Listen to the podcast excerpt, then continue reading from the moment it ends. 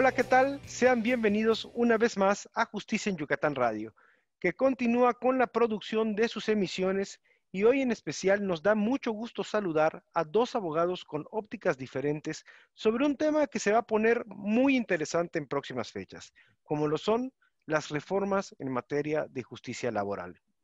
Es así que saludamos la presencia de la licenciada en Derecho Tamara Jiménez García, que recientemente publicó precisamente en la edición número 63 de la revista Justicia en Yucatán del Poder Judicial un artículo denominado La reforma laboral en México. Tamara, ¿cómo estás? Bienvenida. Hola Mauricio, muchísimas gracias por la invitación. Me encuentro bastante bien. Saludo a tu auditorio y pues nada, muy feliz de estar aquí con ustedes. Y nosotros de que nos acompañes, Tamara. También le damos la bienvenida al doctor en Derecho Roberto Ariel Rodríguez Vázquez, quien ha fungido como secretario de estudio y cuenta de la Sala Colegiada Civil y Familiar del Tribunal Superior de Justicia y además es un funcionario muy estudioso de la materia laboral. Roberto, bienvenido. Muchas gracias, Mauricio. Bueno, pues antes de entrar en tema, quisiera recordar que con la entrada en vigor del Tratado de Libre Comercio entre México, Estados Unidos y Canadá, el TEMEC, en nuestro país tuvimos que realizar diversas adecuaciones al marco laboral que impactan en la vida económica, política, sindical, empresarial y por supuesto de impartición de justicia. Es así que para empezar, quisiera preguntarte, Tamara, ¿cuáles son los principales antecedentes de esta reforma? Muy bien, Mauricio. Bueno, tenemos tres antecedentes principales de esta reforma laboral. Uno de estos antecedentes es una reforma constitucional que se hace en 2017 a los artículos 107 y 123 de nuestra Constitución, obviamente. Sabemos que el artículo 123 de la Constitución es el que rige todo lo relacionado al trabajo, cómo debe de realizarse, las condiciones, todo lo relacionado al trabajo, ¿no? En esta reforma constitucional del 2017, digamos que es un primer pasito para esta reforma constitucional del 19, en la que en un primer momento se busca modernizar el sistema de justicia laboral con la intención de que el procedimiento que actualmente se tenía en ese momento fuera llevado a cabo como en materia civil, mercantil y familiar. También empezamos a tener un poquito ahí de empuje con la transformación en el, en el régimen sindical y en la negociación colectiva. La negociación colectiva no es más que esta negociación que se hace entre patrones y trabajadores para tener unas condiciones de trabajo adecuadas referente a los sindicatos, ¿no? Este, esta reforma laboral del 2017 se hace también en el marco de las negociaciones tanto del Tratado Integral y Progresista de Asociación Transpacífico y también se hace en este tema, bueno, en, el marco del Comité de Libertad Sindical de la OIT. Em, entonces, este es un primer eh, antecedente, ¿no? Luego, entonces, tenemos, hablando de, de, la Organización Internacional del Trabajo, la ratificación al convenio 98. Esta ratificación se hace en el año de 2018 y, entre otras cosas, en el convenio se exige que los Estados miembros velen por la protección adecuada de los trabajadores para disminuir la discriminación antisindical. ¿Qué quiere decir? En ocasiones los patrones no contratan a los trabajadores porque pertenecen a un sindicato, ¿no? Entonces, eso es lo que trata el convenio eh, de evitar, que tengamos esta discriminación y que todos los trabajadores puedan acceder a un trabajo digno, ¿no? También este convenio busca garantizar la protección a estas organizaciones sindicales, tanto de trabajadores como de patrones, porque si bien lo común es que existan sindicatos de trabajadores, también hay sindicatos de patrones, ¿no? Y en la Ley Federal del Trabajo tenemos que una de las obligaciones de los, perdón, de los patrones es que no tengan ninguna injerencia con las decisiones que los trabajadores toman dentro del sindicato. Entonces, esta parte del convenio busca que no exista ninguna injerencia ni de patrones con los sindicatos de trabajadores, ni de trabajadores con los sindicatos de patrones. Y de nueva cuenta busca garantizar que las negociaciones colectivas sean plenas y significativas para que busquemos tener mejores este, condiciones de trabajo dentro de los contratos colectivos. Ahora bien, tú nos comentabas al principio, la firma del Tratado de Libre Comercio o el TEMEC, mejor conocido, también es uno de los antecedentes de esta reforma. Yo considero que es uno de los antecedentes más importantes. ¿Por qué? Porque se agrega un capítulo específico sobre los derechos laborales que tienen todos los trabajadores y bueno, también los patrones, ¿no? Pero principalmente nos centramos en los trabajadores. Entonces, se agrega este capítulo 23, revistiendo al, Tratado de Libre Comercio no solo de los temas que tienen que ver con los negocios, sino también con los derechos que los trabajadores tienen en los países que son miembros, que en este caso pues es México, Estados Unidos y Canadá. Excelente. Roberto, y en materia de impartición de justicia, entiendo que se contempla una transición de las juntas de conciliación a los tribunales eh, pues laborales, ¿no? En materia laboral y su incorporación precisamente a los poderes judiciales. ¿De qué se trata esto? Sí, lo que pasa es que antes las juntas de conciliación eran los que resolvían los conflictos laborales. Las juntas de conciliación pues dependían del depende del Poder Ejecutivo. Entonces, una de las condiciones que hubo con respecto al TEMEC y fue parte de la reforma laboral es transferir que ya no las juntas de conciliación que dependen del Ejecutivo o de los gobernadores ejecutivos locales resolvieran, resolvieran las controversias, sino se transmitieran al Poder Judicial. Nada más que aquí hubo un detalle, se tuvo que dividir. En las juntas se manejaba la conciliación y se, y se manejaba la resolución de controversias. Con la reforma de la conciliación se le sigue quedando al Poder Ejecutivo a través de los centros de conciliación o a través del Centro Federal de Conciliación. Y la cuestión jurisdiccional se va a remitir a los tribunales laborales. Y se manejaron tiempos. Por ejemplo, en los tribunales federales son cuatro años para que eventualmente todas las juntas federales cierren y todos los asuntos laborales en materia federal sean resueltos por los tribunales laborales federales. Y con respecto a los tribunales locales, se manejaron también un tiempo un poco más corto, tres años, y van a ser etapas de implementación. Por ejemplo, en esta primera etapa, pues va a entrar Campeche. El siguiente año debe entrar Quintana Roo y otros estados de la República, y ya nuestro estado de Yucatán hasta el 2000, en el tercer año, 2022. ¿Y qué es lo que se pretende con esto? De que ya las controversias sean resueltas por un poder autónomo, como es el Poder Judicial, con personas que hagan carrera judicial, que era lo que no tenían las juntas.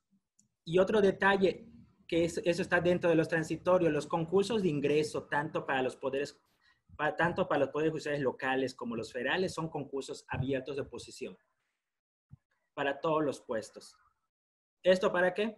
Para que la gente más capacitada forme parte de esos tribunales. Tamara, de acuerdo a lo que nos comenta Roberto, entonces se divide esta parte de lo que es la impartición de justicia y la parte de conciliación. Y entiendo entonces que surge una nueva autoridad en materia de conciliación y registro. ¿Qué nos puedes decir sobre esto? Muy bien, sí, efectivamente surge este Centro Federal de Conciliación y Registro Laboral, ese es su nombre correcto. Y bueno, ¿qué pasa? Te explico brevemente.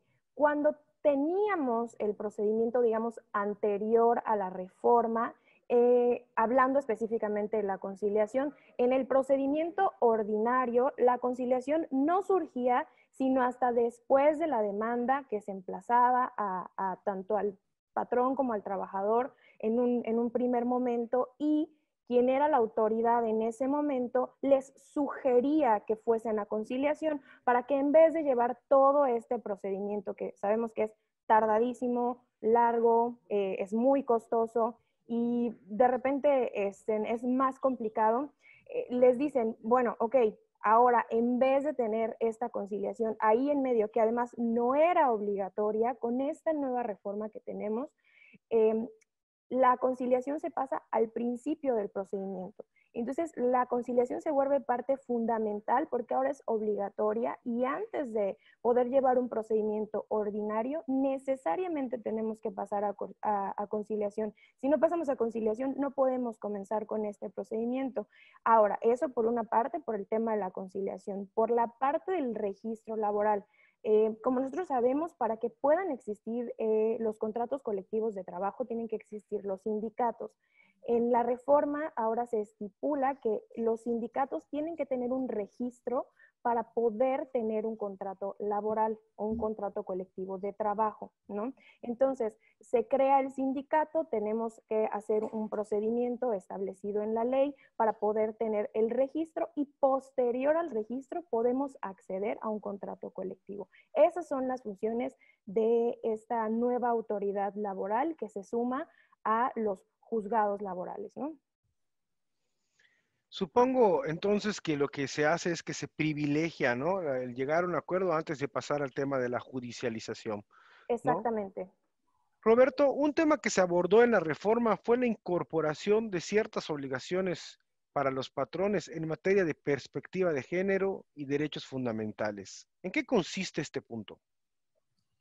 Bueno, más que obligación para los patrones, porque ya estaba desde la reforma del 2012, de, cuestiones de acoso, discriminación, es que ahorita todo, como los derechos fundamentales permean todas las áreas del derecho, ¿qué significa? Que ya sea el derecho civil, familiar, mercantil, tiene que practicar perspectiva de género y derechos humanos.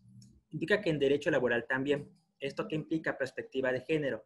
Tener en cuenta los diferentes roles que le ha asignado la sociedad a los hombres y a las mujeres. Y por lo tanto, cuando nosotros hablamos, por ejemplo, de trabajos de igual valor salarial, no solamente referirse a que los tanto hombres como mujeres ganen igual, sino que también sean respetados en cuanto a sus diferencias. En este sentido, la, la Suprema Corte de Justicia ya ha dictado varias sentencias en este sentido. Por ejemplo, no sé este, si lo han escuchado en las noticias, hubo una publicidad que contrataba mujeres con excelente presentación, de cierta edad, jovencitas, entonces, esa publicidad, pues una de las personas que se sintió ofendida por esa publicidad, pues metió su, interpuso su amparo, metió su amparo y eventualmente la Suprema Corte dictaminó que ese tipo de anuncios son discriminatorios. Y ahí es donde ahí entra, como tú dijiste, Mauricio, la obligación de los patrones. Que los patrones, no por ser autoridades, no tienen que respetar derechos humanos. Ellos tienen que respetar derechos humanos y también aplicar perspectiva de género en todas sus actuaciones. Inclusive, una de las causas por las que no hay que agotar la conciliación es precisamente este, por discriminación por cuestión de sexo o por acoso sexual o laboral.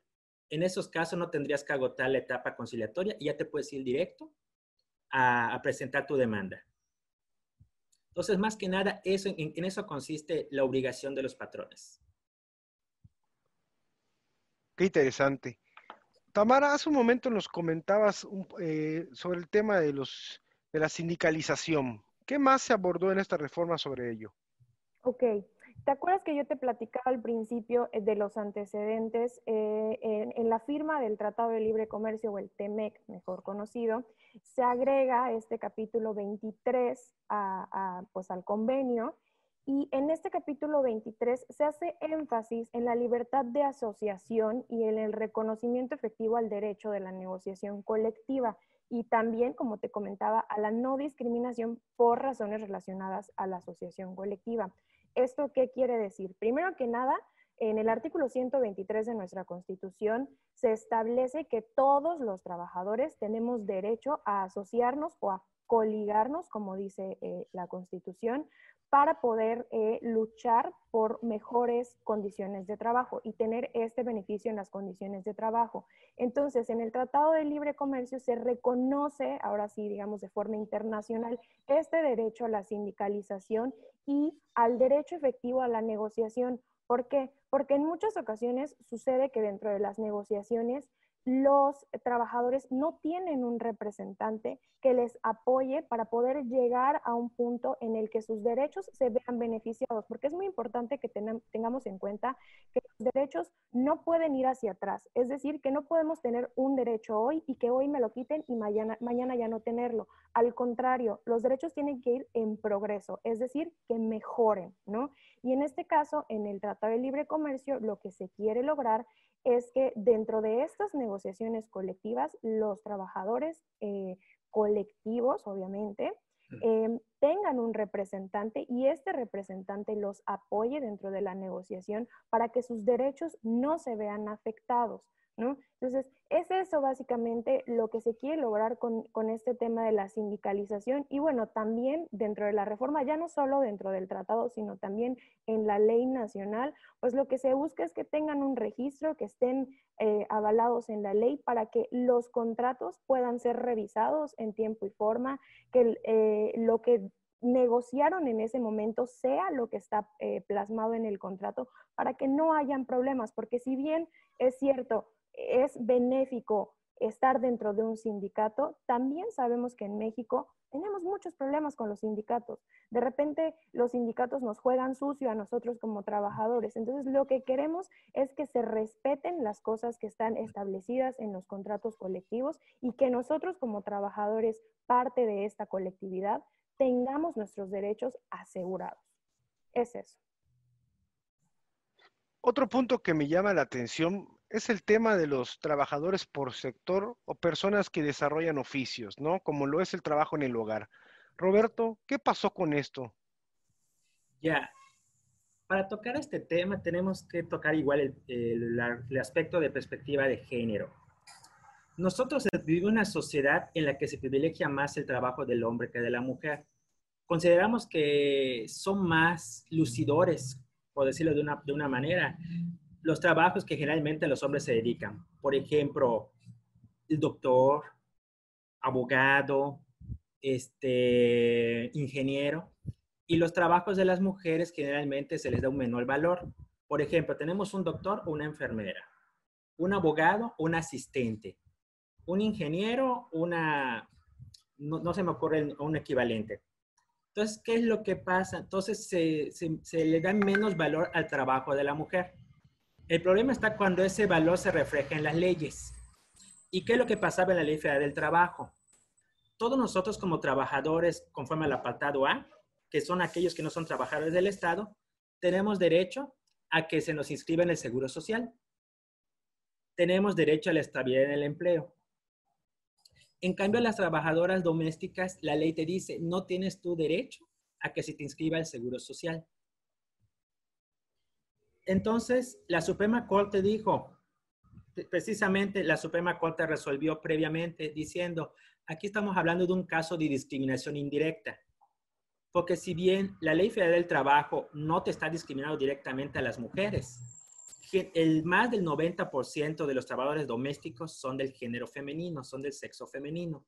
Y por lo tanto, ellas resultan más afectadas por el hecho de que no sean inscritas este, esa excepción no era válida, porque no había una razón suficiente o de peso para decir que las mujeres trabajadoras domésticas no pueden ser inscritas.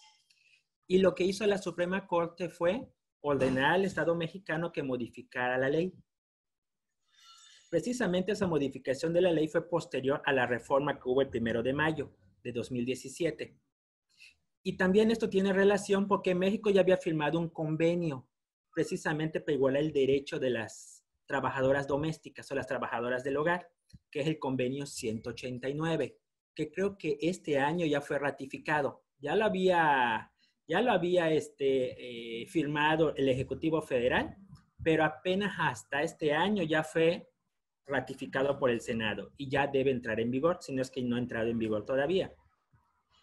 ¿Y esto qué obliga? Obliga a que el Seguro Social realice un esquema para poder inscribir a los trabajadores domésticos en un esquema para retiro. Porque ¿qué implicaba esto?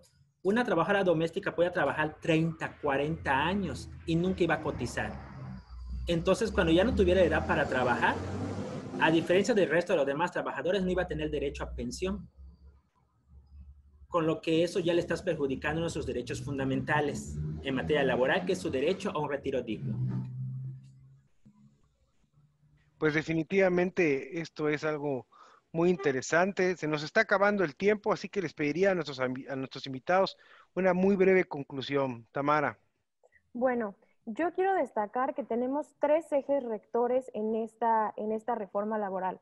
El primer eje rector, y es muy importante, es la transición de las juntas de conciliación arbitraje a un sistema judicial laboral, ¿no? Eso por una parte. Por otra parte, otro de los ejes importantes es el de la democracia sindical, lo que te platicaba acerca de las negociaciones colectivas y los derechos que estas colectividades tienen eh, al momento de revisar sus contratos, ¿no? Y por otra parte, tenemos la creación de este Centro Federal de Conciliación y Registro Laboral, que yo considero que es uno de los actores principales, si no es que uno de los más importantes de la reforma.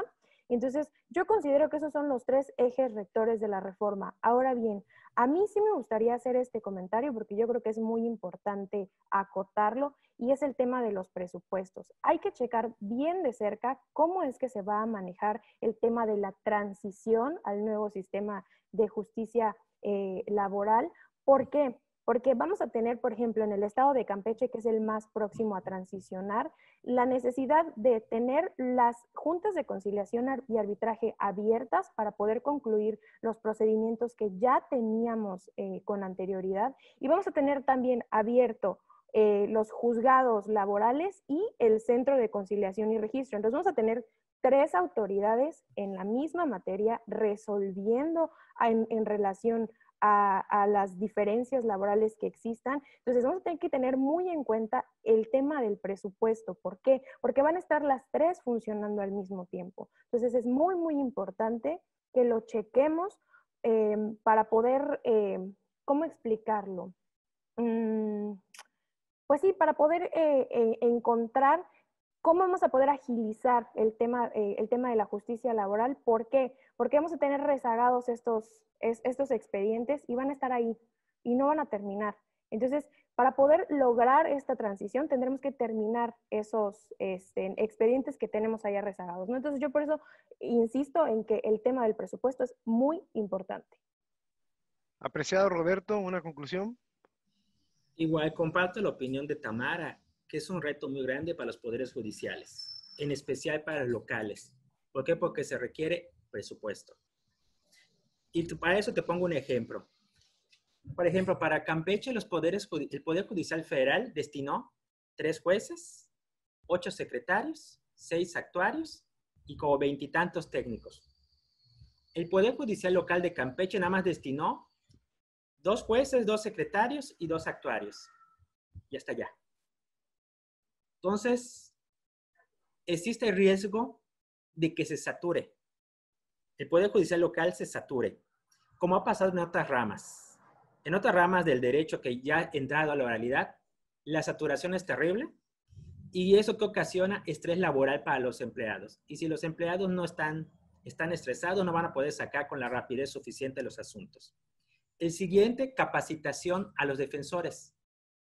¿Por qué? Porque una cosa es capacitar al Poder Judicial, que la verdad no es para echarle flores, pero nosotros somos gente capacitada. O sea, hemos pasado por exámenes y filtros para poder ascender. Pero falta capacitar a los, a los defensores. Tiene que haber también presupuesto para capacitar tanto a los defensores estatales como a los federales en materia de defensa laboral. Porque inclusive existe la regla como en penal que si el abogado no está lo suficientemente capacitado a juicio del juez, el juez lo puede, le, puede dar, le puede dar calle. Por eso es necesario esa capacitación y como dijo la licenciada, estoy reiterando otra vez, se requiere presupuesto. Agradecemos pues a nuestros invitados por su participación y esperamos desde luego contar con su presencia en el futuro en Justicia en Yucatán Radio, proyecto del Poder Judicial con Radio Universidad 103.9 de FM. Antes de finalizar, comentar a nuestro público que en el Poder Judicial se acaba de realizar una importante capacitación en la materia laboral y pueden tener acceso a este contenido a través del canal de YouTube que se encuentra en nuestro micrositio www.poderjudicialyucatán.gov.mx diagonal publicaciones. Soy Mauricio Molina Rosado y nos vemos y escuchamos la próxima semana. Muchas gracias.